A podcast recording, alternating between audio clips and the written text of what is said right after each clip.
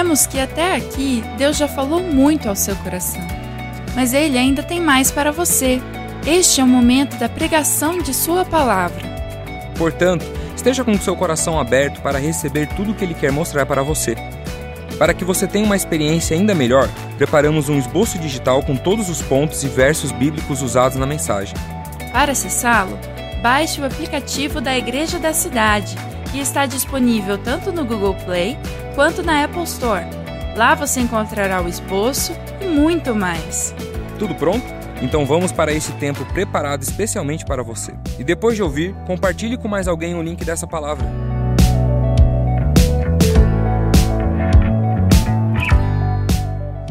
Vida cristã biblicamente apostólica. É o tema da nossa mensagem de hoje. Vamos com o coração aberto, com expectativa na palavra. E eu quero ler com você Romanos, capítulo 1. Vou ler do verso 1 ao verso 8, é texto base para a nossa mensagem essa manhã. O texto diz assim: Paulo, servo de, Jesus, de Cristo Jesus, chamado para ser apóstolo, separado para o evangelho de Deus, o qual foi prometido por ele de antemão por meio dos seus profetas nas escrituras sagradas, acerca de seu filho, que como homem era descendente de Davi e que mediante o espírito de santidade foi declarado filho de Deus com poder pela ressurreição dentre os mortos, Jesus Cristo, nosso Senhor. Por meio dele e por causa do seu nome, recebemos graça e apostolado para chamar dentre todas as nações um povo para obediência que vem pela fé. E vocês também estão entre os chamados para pertencerem a Jesus Cristo, a todos os que em Roma são amados de Deus e chamados para serem santos. A vocês, graça e paz da parte de nosso Pai e do Senhor Jesus Cristo. Antes de tudo, sou grato ao meu Deus, mediante Jesus Cristo, por todos vocês, porque em todo o mundo está sendo anunciada a fé que vocês têm. Amém? Nós fomos chamados para viver a vida de Jesus. Nós fomos chamados para morrer para nós mesmos. E a nossa vida agora, então, é uma vida de acordo com os princípios, com os valores do céu, os valores de Jesus. E a vida cristã é, deve ser nessa perspectiva.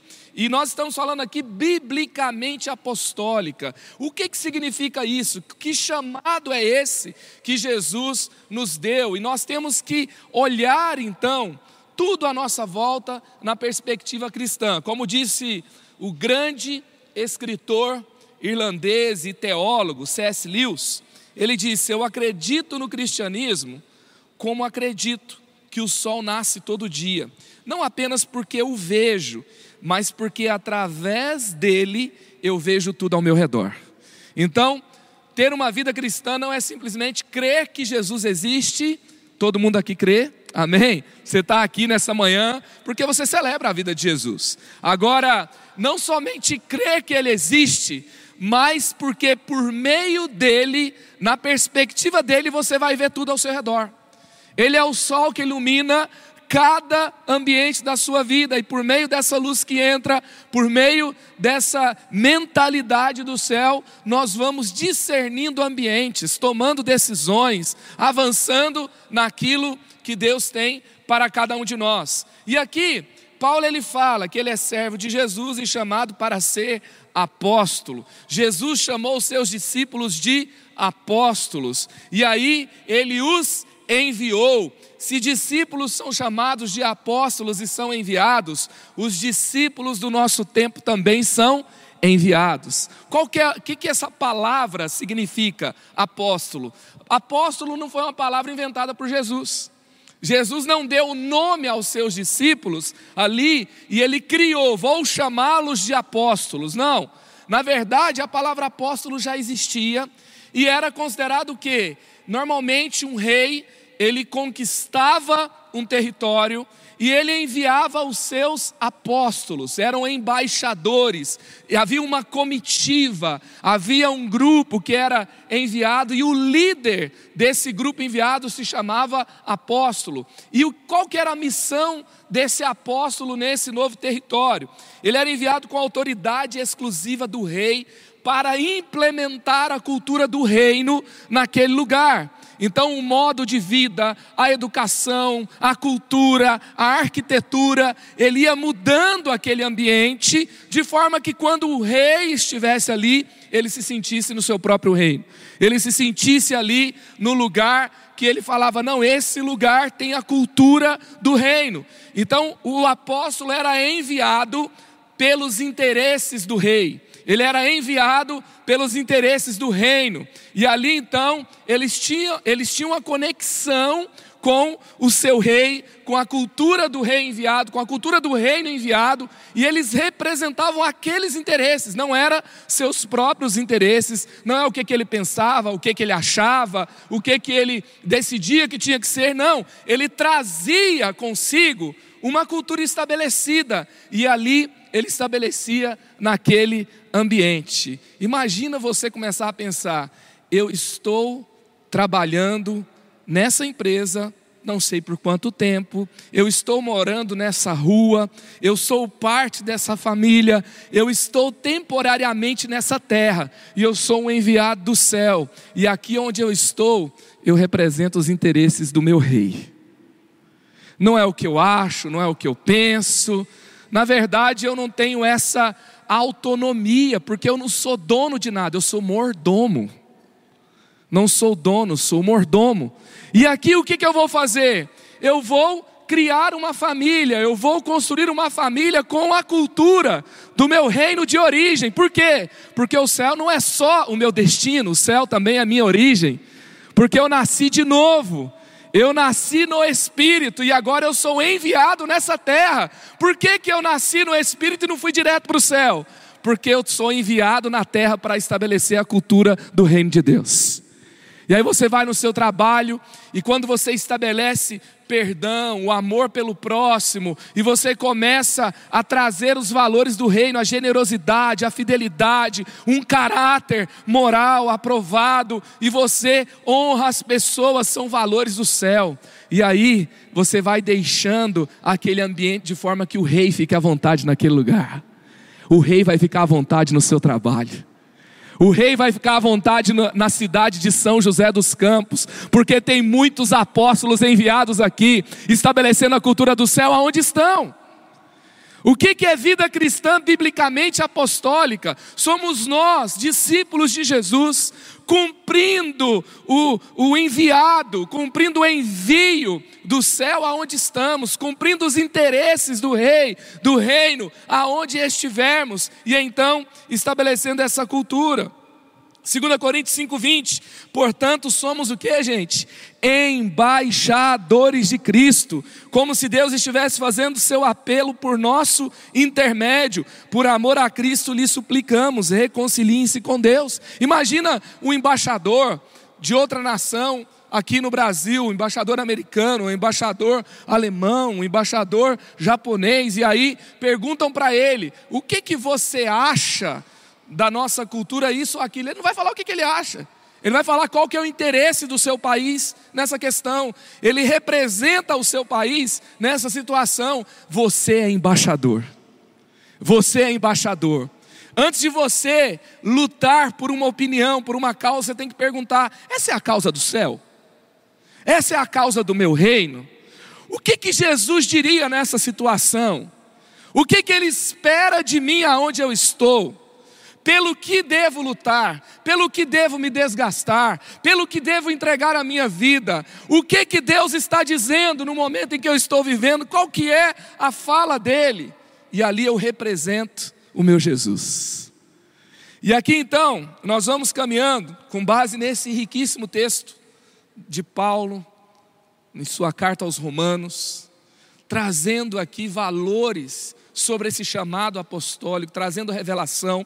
Nós vamos aprender aqui sete características, sete atitudes para você viver essa missão da vida cristã apostólica. Quando você se move por uma visão biblicamente apostólica, primeiro, você possui claros princípios de identidade.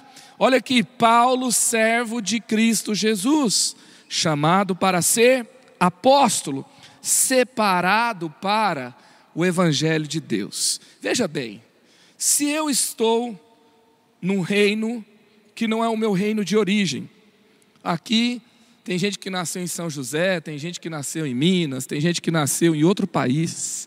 Ontem eu orei com um casal que está começando a namorar, eles vivem em São José dos Campos, ela americana e ele ucraniano. E eles estão há quatro anos aqui na nossa igreja. E ele falou assim no final: Olha, não importa. E ele trabalha para uma empresa no Canadá. E juntos estão vivendo aqui no Brasil. Ele falou assim: nacionalidade é um detalhe, porque isso é só coisa da terra. Do céu a gente é tudo da mesma nacionalidade. Amém?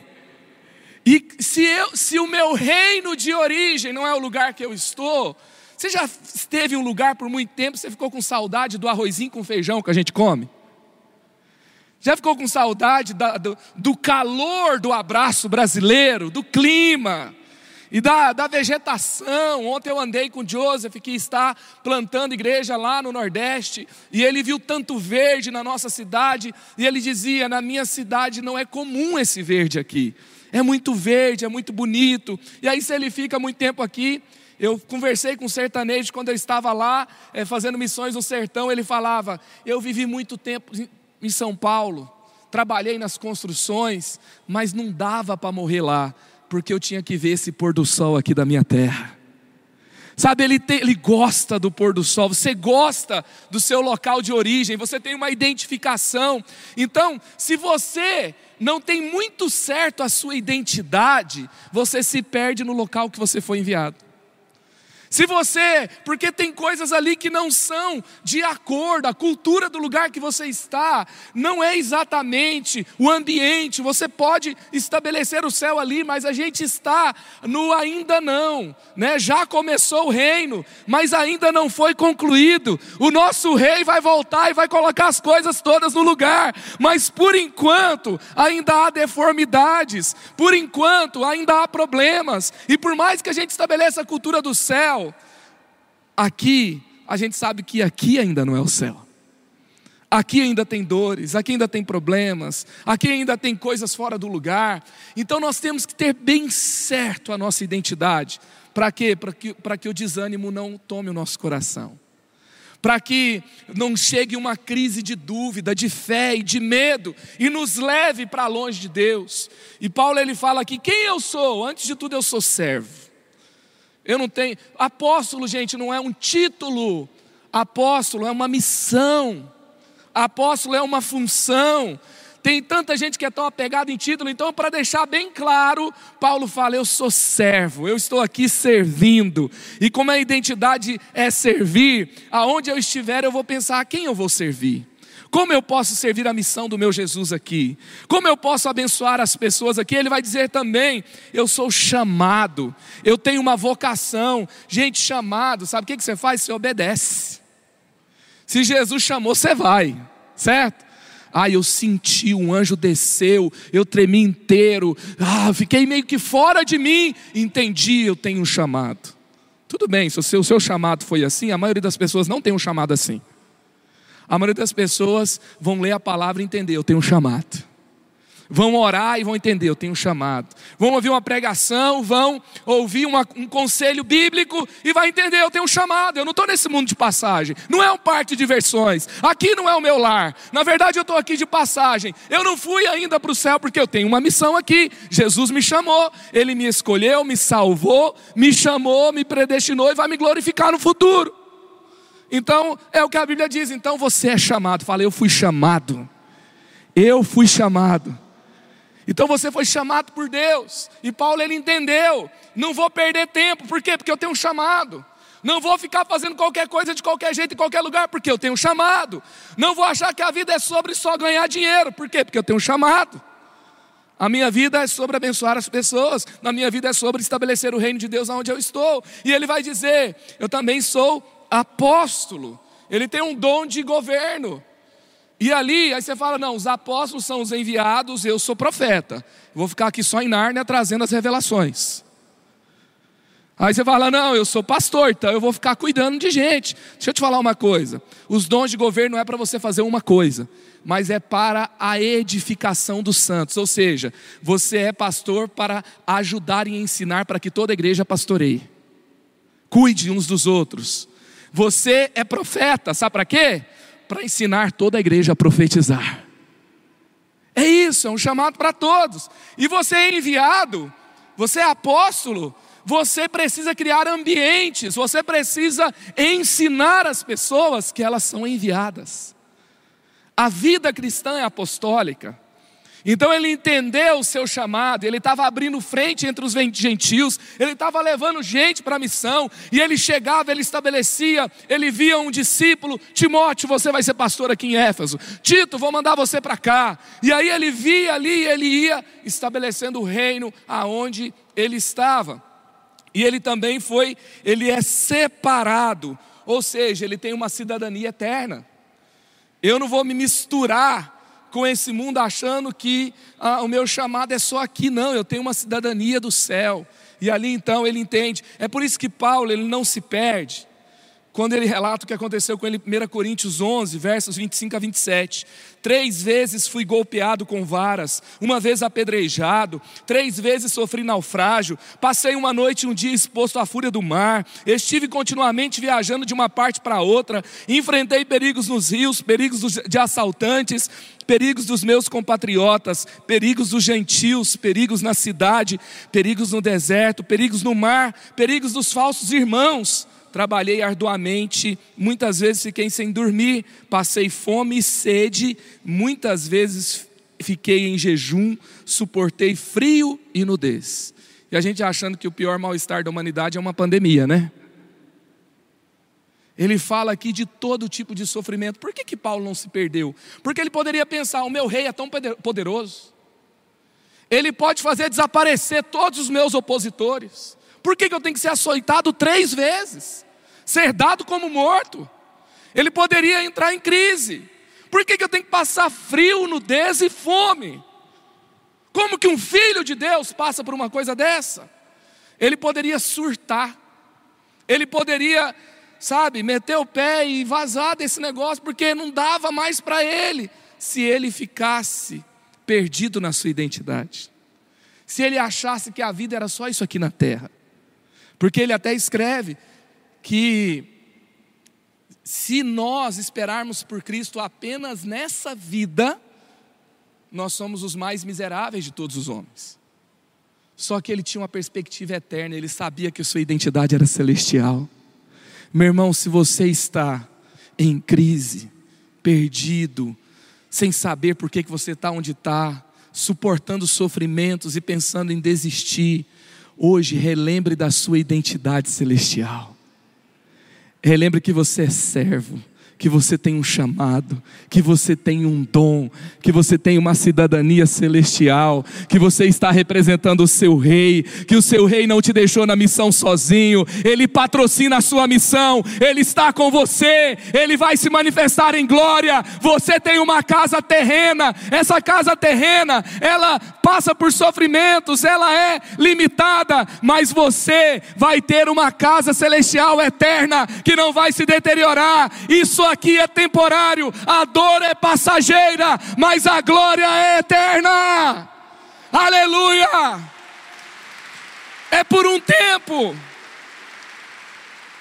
É muito pouco tempo que vivemos aqui e não podemos viver de qualquer jeito. Relembre a sua identidade, um apóstolo bem-sucedido na sua missão, um cristão apostólico, ele relembra, ele se apega à sua identidade função, cargo, sabe, local onde eu vou ficar, isso passa. A dor passa, esse mundo passa, mas a minha identidade está na palavra que não passa. É lá. E aí tudo faz sentido, por isso que Paulo não se perdeu. 1 Timóteo 1,19, mantendo a fé e a boa consciência que alguns rejeitaram e por isso naufragaram na fé. Então não vamos perder a fé, não vamos perder o nosso senso de identidade. Quando você se move por uma visão biblicamente apostólica, você está firmado em raízes proféticas. Você está firmado em raízes proféticas. Nós vemos aqui no verso 2 o qual foi prometido por ele de antemão por meio dos seus profetas nas escrituras. Quando a gente fala assim, raízes proféticas, eu falo de chamado profético para muitas pessoas pode parecer algo meio abstrato. Como assim profético, né? E aqui o texto vai dizer claramente que o tempo que ele vivia havia sido profetizado.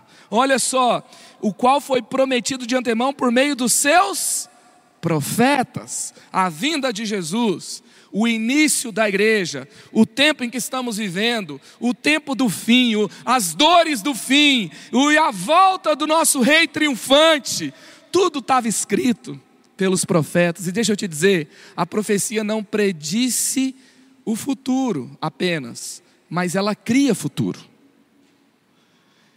E lá você pode ler a última página da Bíblia. Termina com o rei triunfando. Termina com uma multidão de santos. Não era um pingadinho de gente, não. Era uma multidão incontável de pessoas. Era não, será, né? Quando você lê, você vê o que vai acontecer no final. E aí, nós olhamos para esses fundamentos e fala: vai ficar tudo bem. Nosso rei está no trono. Ele governa. E ele deu uma missão para nós esse tempo, ele profetizou sobre isso. Os profetas entregaram a sua mensagem. Veja aí uma ilustração de uma intervenção artística urbana lá na cidade de Jope, em Israel onde uma árvore está ali é, sem raízes, apenas num caroço, e ali então tem um pequeno fiozinho de água que sustenta a árvore, mas ela tem uma limitação. Por quê? Porque ela não tem uma raiz, ela não está conectada no seu solo, ela não tem um fundamento, então ela tem uma limitação. Foi uma crítica de um artista falando sobre os judeus que não tinham a conexão com as suas raízes ali, é, na, na linguagem dele, religiosas, a origem daquele povo e como Deus estabeleceu aquele povo. Então vai haver o que? Uma limitação. Ninguém surge do nada. E quem acredita que surgiu do nada e se desconecta das suas raízes, vai ter uma limitação, não vai prevalecer, não vai supertar os ventos, vai ter vida curta. E aqui nós temos que entender: ei, você não surgiu do nada, não. Você foi gerado no Espírito. Havia uma profecia a seu respeito. O dia que você lembrou de Deus de alguma forma e se entregou para Jesus, o dia que você ouviu a mensagem de alguém ou leu a Bíblia em algum lugar e seu coração queimou por Jesus, foi o amor de Deus já atraindo você, trazendo você para perto era você sendo trazido para a presença, você foi gerado no Espírito, você tem raízes nele, e nós temos que lembrar das nossas raízes, cultivar as nossas raízes, valorizar as nossas raízes. Isaías 11:1, um ramo surgirá do tronco de Jessé, e de suas raízes brotará um renovo. Foi profetizado. Nós temos essa raiz profética e lá da raiz de Davi vem Jesus o Salvador. Ei, você tem Salvador. Ele não só salva você do inferno, tá? Ele salva você nesse domingo e nessa segunda também. Salva você de você mesmo. E Ele salvará você no fim também. E você tem a presença dele constantemente com você. E aqui em Romanos 11, 18, Paulo falando sobre os judeus e nós, aqueles que fomos enxertados na fé, somos filhos espirituais de Abraão. E ele fala sobre honrarmos a nação pelo qual veio a salvação até nós, para não nos vangloriarmos deles e rejeitá-los. E aí então, Paulo fala: se o fizer, saiba que você não é, que não é você quem sustenta a raiz, mas é a raiz a você. O que veio a nós veio por meio deles. E ali foi por meio de um judeu que veio a salvação para todos os povos. E aí então nós honramos esse que é o tronco de Jessé, o, o, o, o renovo de Jessé. Salmo 1,4: não, é não é o caso dos ímpios, são como a palha que o vento leva. Se você tem raízes, você não vai ser como os ímpios que são levados por qualquer vento. Qualquer vento faz você perder a sua fé. Qualquer vento, vou sair da igreja. Não quero mais brincar de ser crente. Não quero mais a minha, o meu grupo da cidade. Qualquer coisa você balança, qualquer coisa você fala: e onde está Deus? Por que, que eu estou passando pelo que eu estou passando? Em nome de Jesus, você é aquele que vai ter raízes profundas.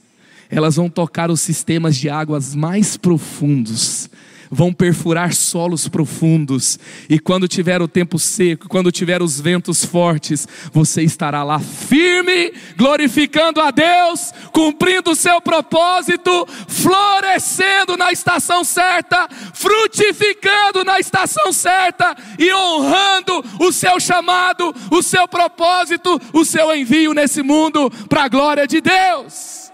Aleluia! Aleluia! Assim nós honraremos o nosso Deus. É tempo de termos esses sólidos fundamentos bíblicos, gente. Tem heresia, tem a, a, heresia está em promoção na internet, sabe? É muita oferta.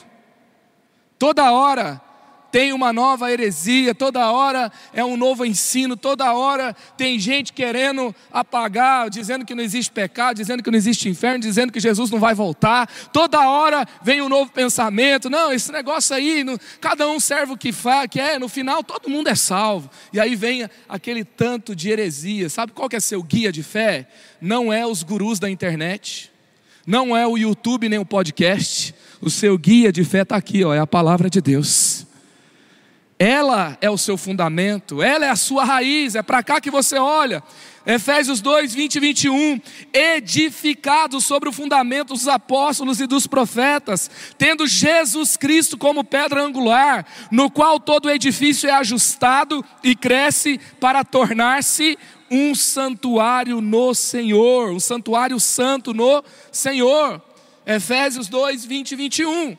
Então, quando tem gente que vem falar assim, não, eu sou crente só do Novo Testamento, mas aqui, Paulo, do Novo Testamento, Escritura revelada, ele vai trazer aqui que ele foi edificado, nós somos edificados sobre o fundamento dos apóstolos, Novo Testamento, e dos profetas, que profetizou a nova aliança. Uma coisa está conectada com a outra, não vamos tirar a árvore da raiz, gente. Sabe, toda a escritura é útil, toda a escritura é inspirada por Deus, e ali tem valores eternos. Temos contextos, temos o estabelecimento da nova aliança, nós temos o entendimento de tudo que aconteceu, mas há uma coesão, há uma linha, o sangue de Jesus une todo o, o, o texto inspirado bíblico.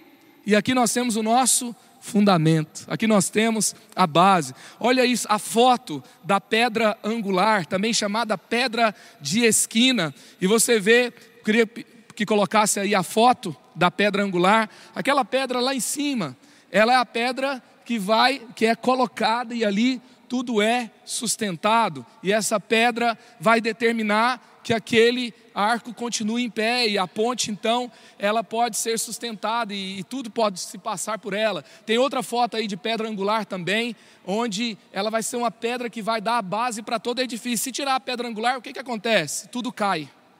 Tudo cai. Tudo vai ao chão. Então, nós temos a nossa pedra angular que é Jesus. E a escritura não é vida por si só.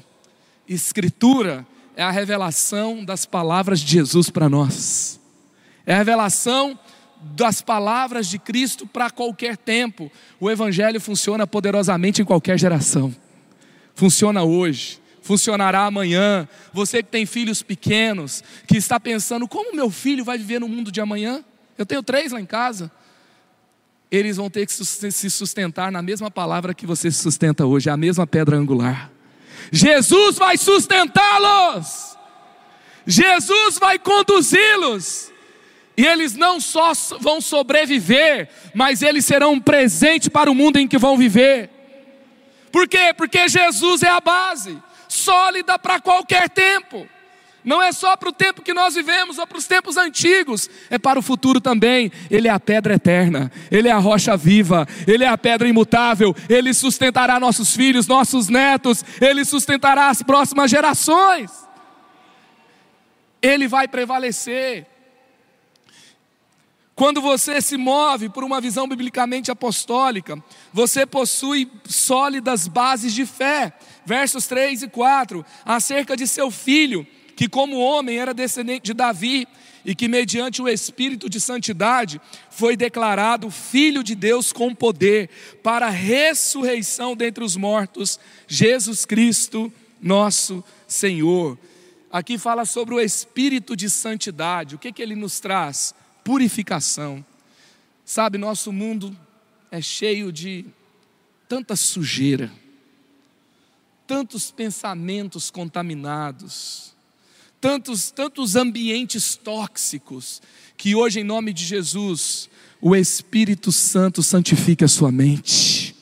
O Espírito Santo purifica as suas emoções que o Espírito Santo esteja habitando plenamente na sua casa, e ali na sua casa todos sejam santificados no Espírito, todos recebam o poder do céu para ter uma mente, um coração, para terem mãos limpas e honrarem a Deus aonde estiverem.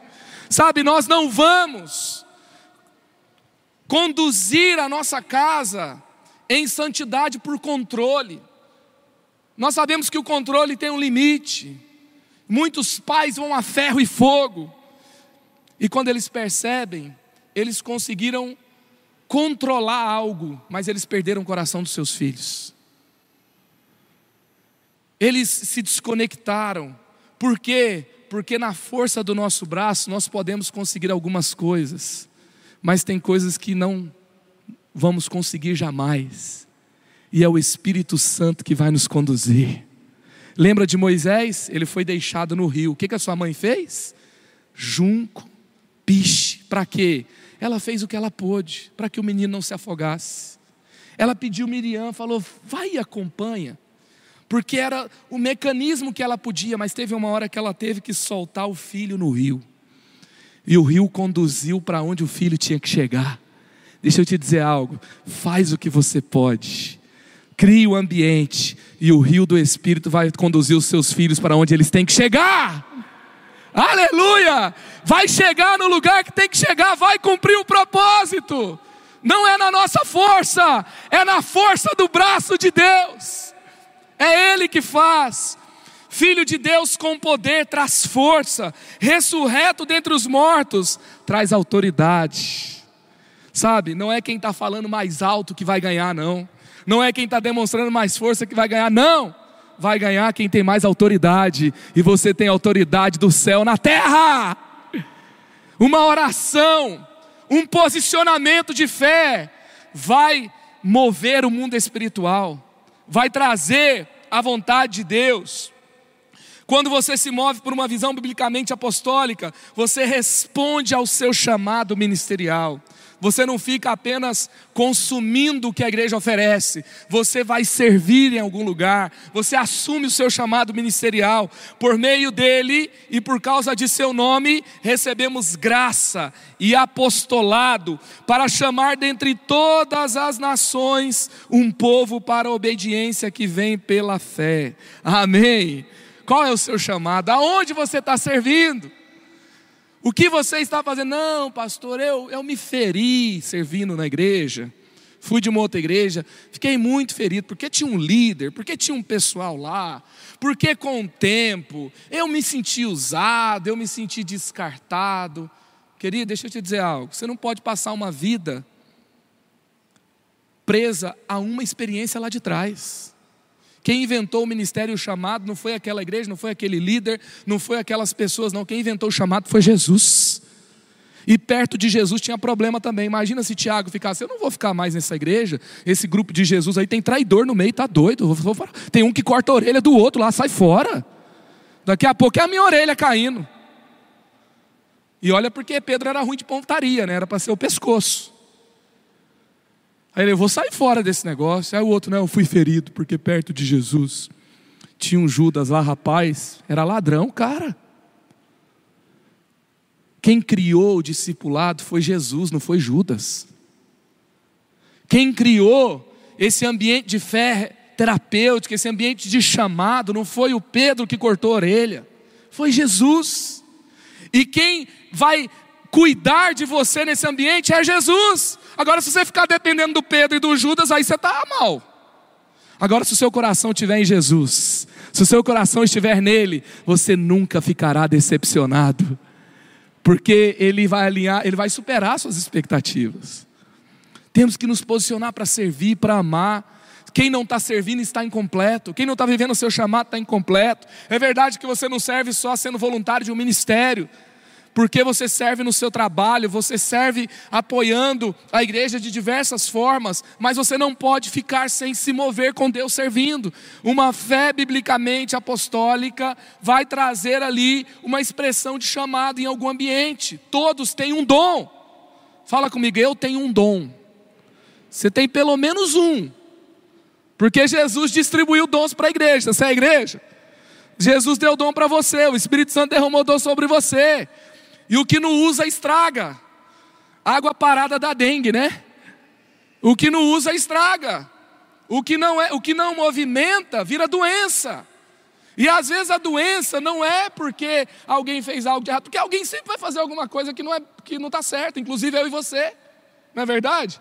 É porque essas águas estão paradas, as expectativas estão no lugar errado. Vamos alinhar o nosso coração, porque a igreja é viva, a igreja é apaixonante, a igreja é pulsante, a igreja é o melhor lugar para você viver uma vida relevante. Não tem uma vida mais relevante, não tem um ambiente mais apaixonante do que a igreja de Jesus.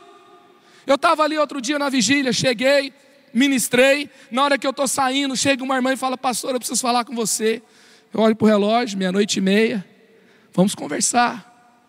E aí ela falou, pastor, é, quero te pedir perdão. Por quê? Porque a gente bateu boca na internet uns anos atrás. Eu falei, eu bati boca com você? Não, na verdade foi o seguinte. Eu estava numa escola de samba. E eu comecei a debater na internet, por que, que vocês vêm aqui em escola de samba? O que, que vocês estão fazendo aqui? Lugar de crente é na igreja. Deixa o nosso carnaval aqui, vocês vieram falar que vocês são mais santos que a gente. E no final você falou uma coisa, querida, um dia você vai dançar na igreja. Ela falou: Olha eu dançando aqui na igreja. Olha eu servindo aqui nesse lugar. Olha essa palavra se cumprindo na minha vida. E eu fiquei olhando para ela e celebrei, e a gente orou, e eu fiquei pensando: qual é o lugar mais apaixonante? Qual que é o lugar que você tem uma motivação melhor para servir do que na igreja? Eu posso servir em diversos lugares, mas ver a transformação acontecendo, a família sendo restaurada, o propósito de Deus chegando em cada casa e as pessoas sendo curadas, as pessoas sendo salvas, uau! É demais. Quantos concordam comigo? É demais. Não fique fora. Não fique fora. Jesus chamou você para fazer a diferença.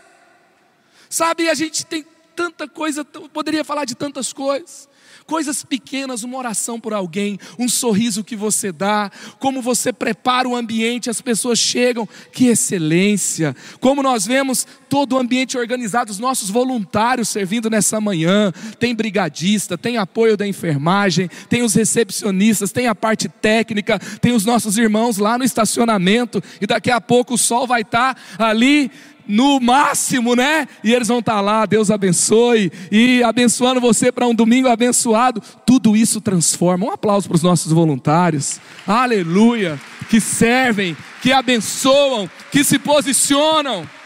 Hoje você está sentado, amanhã você está servindo, e ele vai estar tá sentado, porque quem serve tem que receber, não é? Quem está abençoando tem que ser abençoado, quem lidera tem que ser liderado e assim é vivo. Amém? Então vamos avançar. Você define o seu senhorio e pertencimento. Verso 6: E vocês também estão entre os chamados para pertencerem a Jesus. Sabe, esse chamado, Jesus ele criou uma família. Jesus ele se expressa por meio do corpo, Quando você pertence à igreja, você não está pertencendo a uma instituição, você não está pertencendo, sabe, a, ao pastor Carlito, no sentido de, de ele ser o dono da igreja, você não está pertencendo, sabe, a um prédio, ao prédio da igreja da cidade, ao campus magnífico da igreja da cidade, você está pertencendo ao corpo de Cristo.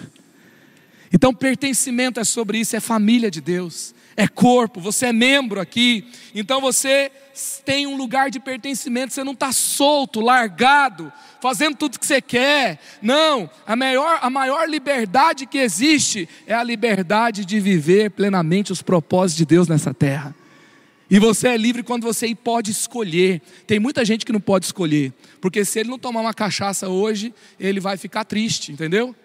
Você pode escolher não depender de um vício, você pode escolher não ir para uma compulsão, seja de alimentar, seja por compra, seja por trabalho, e ter a sua alegria plena em Jesus. E você fica feliz, porque o vício vai mandar a conta depois. Depois vem família destruída, depois vem saúde detonada. Não vem a conta, cara? Cinco minutos de prazer e contas para toda a vida. Agora, quando você escolhe servir a Deus aonde você está, aí você é livre, porque você escolhe o melhor, é feliz e todas as suas voltas são abençoadas. E aí, você tem, quando você se move por uma visão biblicamente apostólica, você escolhe a santidade como estilo de vida. Verso 7: A todos que em Roma são amados por Deus, chamados para serem santos, a vocês, graça paz da parte de Deus, nosso Pai e do Senhor Jesus Cristo. Então, o que, que significava ser santo em Roma? É paganismo, é idolatria, é hedonismo. Ali o imperador era Calígula, você já ouviu falar? E aí, aqueles que viviam no reino da perversão, no sentido terreno, Paulo escreve: vocês foram chamados para serem santos. Não importa quanto o mundo se torne pervertido, não importa quanto, quanto o mundo se torne desorganizado, não importa quantas coisas fiquem fora do lugar, você foi chamado para ser santo e o Espírito Santo te santifica nesse mundo e você tem condições de escolher viver na santidade. E por último, quando você se move por uma visão biblicamente apostólica, você passa a viver satisfeito em Jesus. Antes de tudo, sou grato ao meu Deus mediante Jesus Cristo. Quantos são gratos hoje? Quantos são gratos? Aleluia, aleluia. Ele nos satisfaz, Ele está cuidando de nós. Tristezas e problemas são momentâneos, mas Ele está conosco, Ele nos ama, Ele tem prazer em nossas vidas e nós temos prazer em quem Ele é. Eu sou do meu amado, meu amado é meu, eu tenho prazer em viver com Ele e ter uma vida que glorifique o Seu nome. Santos, então nós passamos a viver satisfeitos em Jesus satisfeitos nele, santos e cheios de alegria nele. Então a gratidão é o combustível que move os fiéis de Deus. A gratidão vai mover você essa semana. A gratidão vai te levar para as melhores escolhas. Romanos 1,17, porque no Evangelho é revelada a justiça de Deus, uma justiça que do princípio ao fim é pela fé. Como está escrito, o justo viverá pela fé. A vida cristã é uma força em movimento. Mova-se pela fé. Amém? Glória a Deus, que bom que você recebeu esta palavra da fé, essa mensagem. O Espírito Santo agiu e certamente agora é hora de você poder dar uma resposta para Deus. À luz do que você recebeu nesta mensagem de fé, pregada com tanto amor, uma mensagem bíblica de Deus para o seu coração, é hora de você dar uma resposta para o Senhor. E eu quero convidar você a dar uma resposta e quero fazer três convites para você. Aí na sua tela agora aparece um QR Code e um número de WhatsApp para que você que tomou uma decisão possa então entrar em contato conosco agora. O primeiro convite é se você ouviu esta mensagem e quer tomar uma decisão de arrependimento e de receber Jesus no seu coração como Salvador e Senhor da sua vida agora.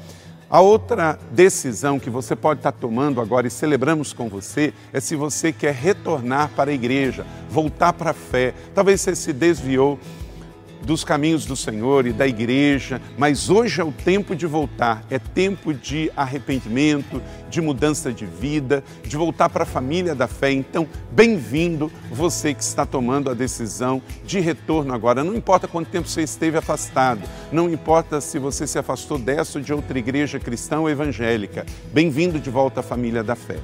E o terceiro convite que eu quero fazer para você é se você quer ser batizado. Então, se você quer ser batizado em águas, se você está em São José dos Campos ou em qualquer cidade onde temos uma igreja da cidade ou aí na sua cidade, entre em contato conosco agora pelo WhatsApp ou pelo QR Code e diga: Eu aceitei Jesus, eu quero ser batizado. Eu não tinha sido batizado em águas ainda, no batismo de imersão, que é o batismo que Jesus viveu lá no Rio Jordão, sendo batizado por João Batista, e eu quero ser batizado em águas também. Então entre em contato conosco. Amém? Então, bem-vindo à família da fé. Parabéns por tomar uma destas decisões hoje, após ouvir esta mensagem. E o nosso campus online aqui da Igreja da Cidade está aqui para servir onde você estiver. Deus seja louvado. Vamos orar juntos? Pai, eu quero te agradecer por cada um que recebeu agora a tua palavra e ela tocou no coração e eles estão dando uma resposta para o Senhor. Eu abençoo cada um dos que nos acompanharam agora nesta transmissão. Que o Senhor abençoe as suas vidas, os que tomaram a decisão de te aceitar, de voltar para a igreja ou se batizar, nós assim os recebemos e os abençoamos em nome de Jesus. Amém. Obrigado por estar conosco. Se você tem qualquer outra dúvida também, aí no chat ou nas nossas mídias sociais ou no WhatsApp, mande para nós e nós vamos entrar em contato com você. Somos a Igreja da Cidade, uma família para pertencer. E aqui no campus online, uma família para pertencer onde você estiver. E seja bem-vindo também às nossas celebrações presenciais. Você pode ver aí no vídeo também os horários e os dias que temos celebrações. Bem-vindo, Deus te abençoe e até a próxima.